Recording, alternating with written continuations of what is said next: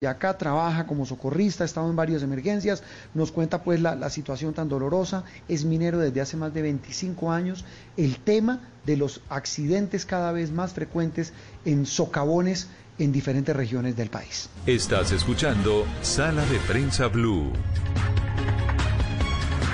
Eh, muy bien, continuamos en Sala de Prensa Blue, Andreina, y se ha conocido un informe muy, muy interesante de la firma Radar eh, en asocio con otros organismos sobre consumo de hogares, pero también eh, la incidencia de la migración en ese consumo. ¿Cómo es la historia?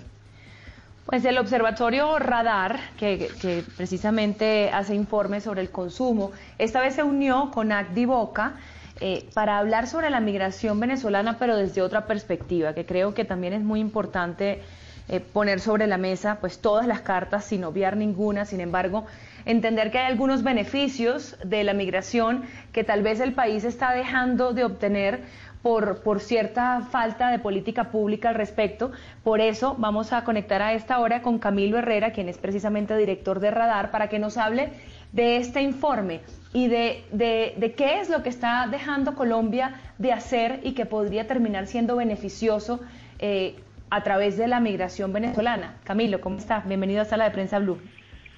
Muy buenos días a todos, qué bueno contar esta historia que hemos encontrado nosotros, porque como tú bien lo dices, la migración venezolana, y de hecho, de manera general, las migraciones hacia los países no solo tienen efectos negativos, sino inclusive tienen efectos eh, positivos muy importantes. Entonces, desde el programa de alianzas para la reconciliación de USAID y Agdivoca, se acercaron a Radar y nos preguntaron sobre qué veíamos nosotros que estaba pasando con esta migración.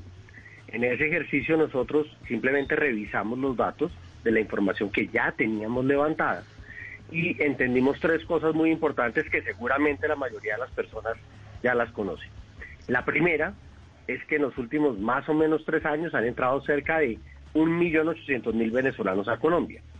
Segundo, eso significa que esas personas que entran, entran a consumir bienes y servicios, entran a buscar gaseosas, entran a buscar leche, entran a buscar ropa porque también la necesitan y eso, sobre todo en el segundo semestre del año pasado en Colombia, tuvo un impacto muy positivo en la dinámica comercial en el país.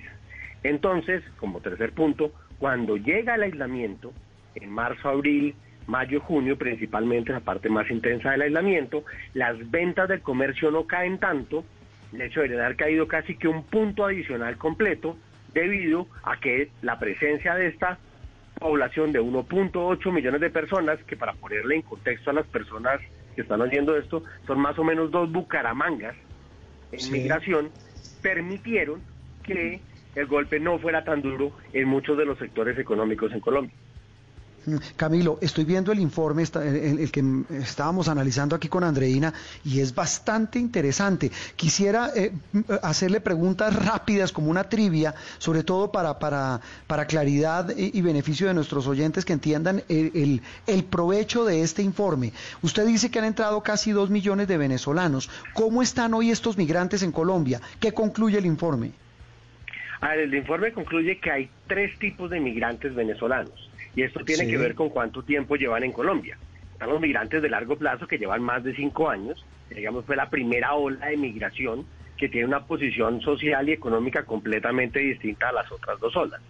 Están los migrantes que tienen menos de dos años, que, que, que, que tienen más de entre dos y cinco años, entre ellos son los, que son los que ya están mostrando no solo la vocación de quedarse, sino que son parte de la sociedad y sin duda tienen unos problemas aún de de formalización de su situación en el país, pero ya son parte de Colombia, sin decir que sean colombianos en ese sentido. Y tercero, una migración que lleva menos de un año, menos de dos años, que aún va y viene de una u otra manera, pero que también está mostrando ese interés en quedarse en Colombia. Entonces, estas mm. poblaciones hay que verlas de manera distinta. La que llegó hace más de cinco años o la que lleva más de cinco años en Colombia, claramente tiene una escolaridad mucho más alta, ha sido aportante a temas fundamentales como la industria del petróleo, la industria del mercadeo, la industria de restaurantes, la industria de las, las droguerías y las farmacéuticas, que seguramente todos conocen marcas en torno a este sentido, y la migración de los últimos años ha sido fundamental en una cantidad de procesos. le escuchaba yo en estos días a alguien de la industria del café diciendo, fueron muy útiles los venezolanos en el momento de la recolección. La cosecha. Mm. De la gran cosecha de café que se dio. Entonces, esa migración que uno la puede ver como negativa y puede uno caer en la, en la, en la trampa de, solo ver lo que puede pasar malo de manera individual. Cuando uno lo mira desde los números de manera neutra, se da cuenta que esto es muy importante y puede ser parecida y una magnitud muchísimo más grande a la migración turca o la migración libanesa que tuvo Colombia entre 1915 y 1945. Mm. Eh, Camilo, el trabajo que realizan los venezolanos en Colombia, ¿qué datos arroja el estudio? A ver, sobre eso hasta el momento, obviamente por la magnitud de venezolanos que hay, se refiere mayormente a trabajos en el mundo de la construcción y del comercio, que obviamente se vieron muy afectados durante el aislamiento. Pero ahí hay también un aporte muy importante. Cuando una persona viene de una cultura distinta, por lo general nos aporta de la mejor manera eh, tradiciones y costumbres de su país.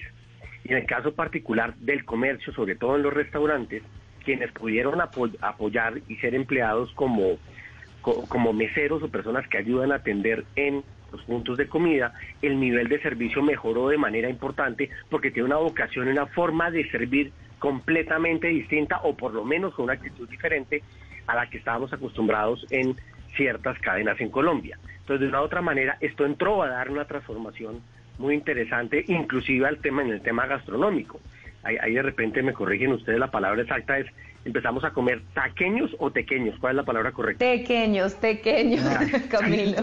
nosotros tenemos la embajadora, entonces no, hay problema. Yo, todos los diciembre llevo llevo el pan de jamón el pan de jamón navideño a Caracol para para que para que conozcan un poquitito de eso que ustedes nos están nombrando. Claro, aquí hay, aquí hay cosas que son el, el tequeño de otra manera generalizándolo es muy parecido al dedito de queso, pero es que no es igual. Sí. No. ¿Sabes? Como, es como cuando usted se come una arepa, son diferentes. Entonces, esos nuevos sabores entran también a ser un tema industrial en Colombia. Comienzan a venderse de manera informal como también los hacen las hamburguesas, las empanadas y demás, y se van metiendo en la cultura colombiana, colombiana perdón, haciendo una, una transculturalidad muy importante. Sí, eh, mire Camilo, eh, estoy viendo también aquí en este estudio el tema de dónde viven y cómo viven los venezolanos que han llegado a Colombia. Ahí en la radiografía que ustedes logran hacer en este informe, ¿cuál es?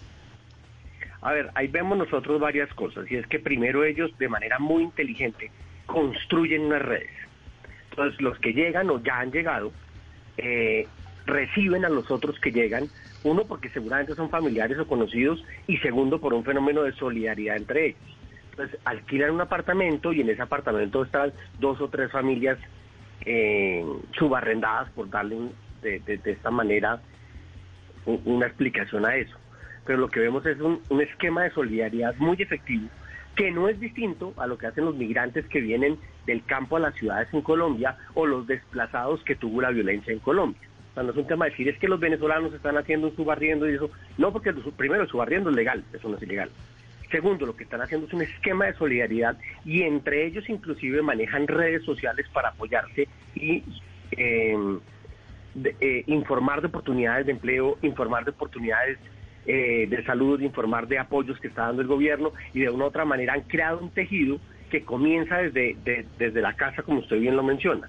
Los puntos de habitación donde ellos están les ha permitido construir de alguna manera eh, una interacción solidaria que ha hecho que se reduzca para ellos la inseguridad y de una u otra manera puedan mantener sus costumbres.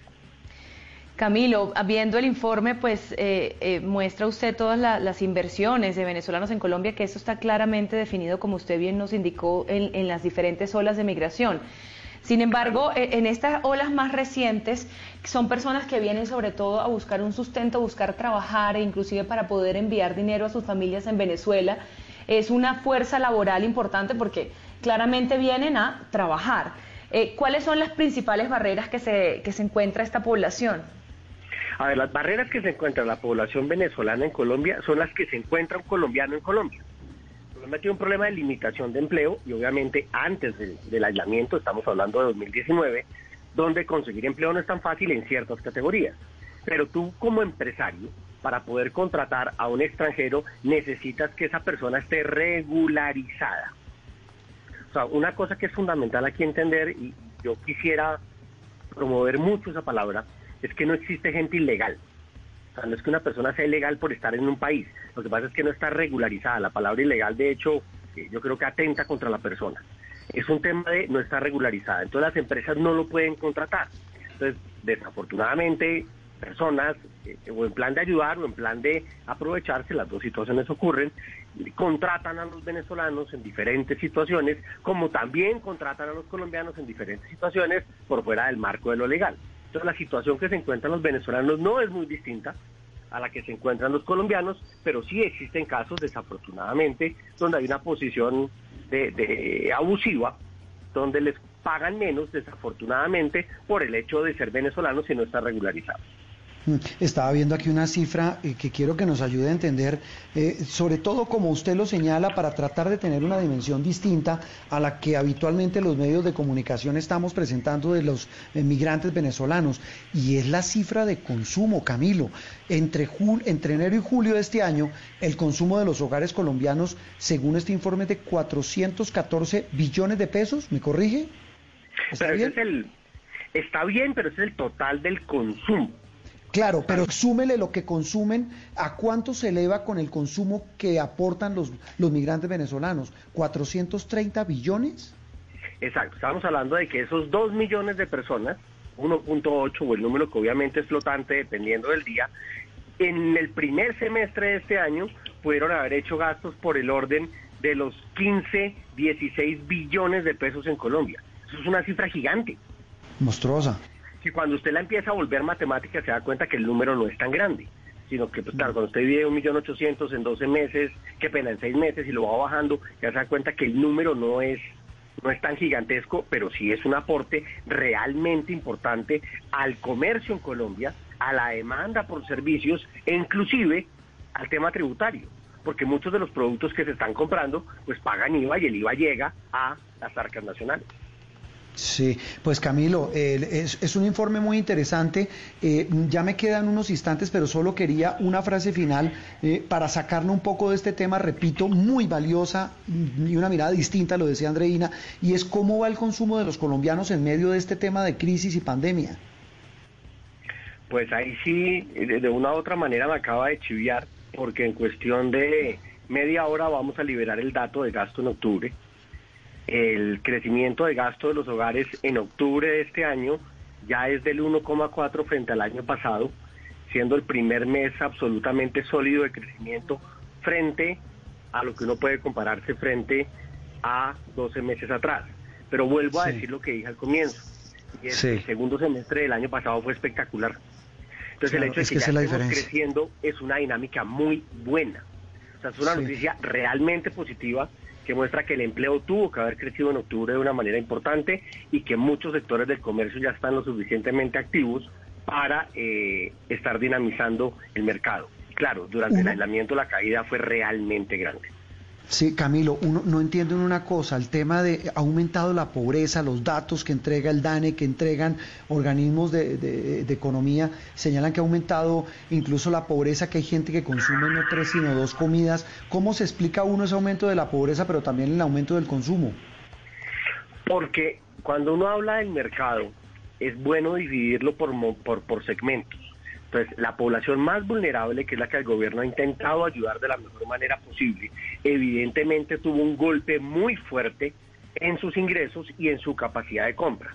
Entonces, estamos hablando que es posible que aumentemos 5, 6, 7 puntos de pobreza por el tema del aislamiento y, y, los efectos económicos que esto tuvo. Estamos hablando de que eso puede ser el 30 o 35% de los hogares colombianos con un nivel de afectación muy grande. Pero los otros hogares que lograron mantener su empleo y sus ingresos de alguna manera, de algún tipo de negociación con sus empleadores o con el esfuerzo de los empresarios de manera clara y el apoyo del gobierno nacional, siguen gastando. Y no solo mm. siguen gastando, sino que hay dos situaciones que se juntan. La primera, la inflación es baja.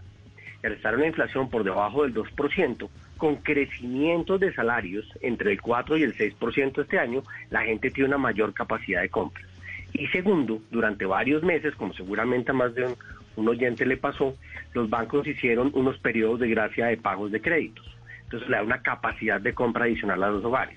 Entonces uno tentativamente dice, O podría pensar, no, los hogares están ahorrando. No, no están ahorrando. La gente que tuvo esa capacidad de ahorro mayormente salió a ayudar a, familiares que no tuvieron esa capacidad de ahorro o hicieron prepagos de deuda. Entonces lo que vemos es que hay una cota de población que puede ser, no sé, el 30 o 40% de los hogares en Colombia, que tiene una dinámica de gasto relativamente buena en este momento, pero comprando productos básicos. Si usted mira ya las cifras de ventas de vehículos, estamos al mismo nivel en octubre que, el, que las ventas del año pasado. Qué barbaridad, mire, mire los comportamientos de consumo. Pues Camilo, como siempre es un gusto, un placer oírlo, porque ese, usted nos hace esas fotografías de un tema que, que puede convertirse en un termómetro de hacia dónde va nuestra economía, esta vez mirada por el tema del consumo. Un gusto y un placer y gracias por acompañarnos en Sala de Prensa Blue, Camilo. No, muchísimas gracias y los invito a que en diciembre disfruten unos buenos pequeños. Hay que los pequeños de Andreina. Camilo Herrera de Radar hablando de consumo, hablando de la incidencia inicialmente de la migración venezolana en el consumo general de la economía de nuestro país. Una nueva pausa y ya volvemos.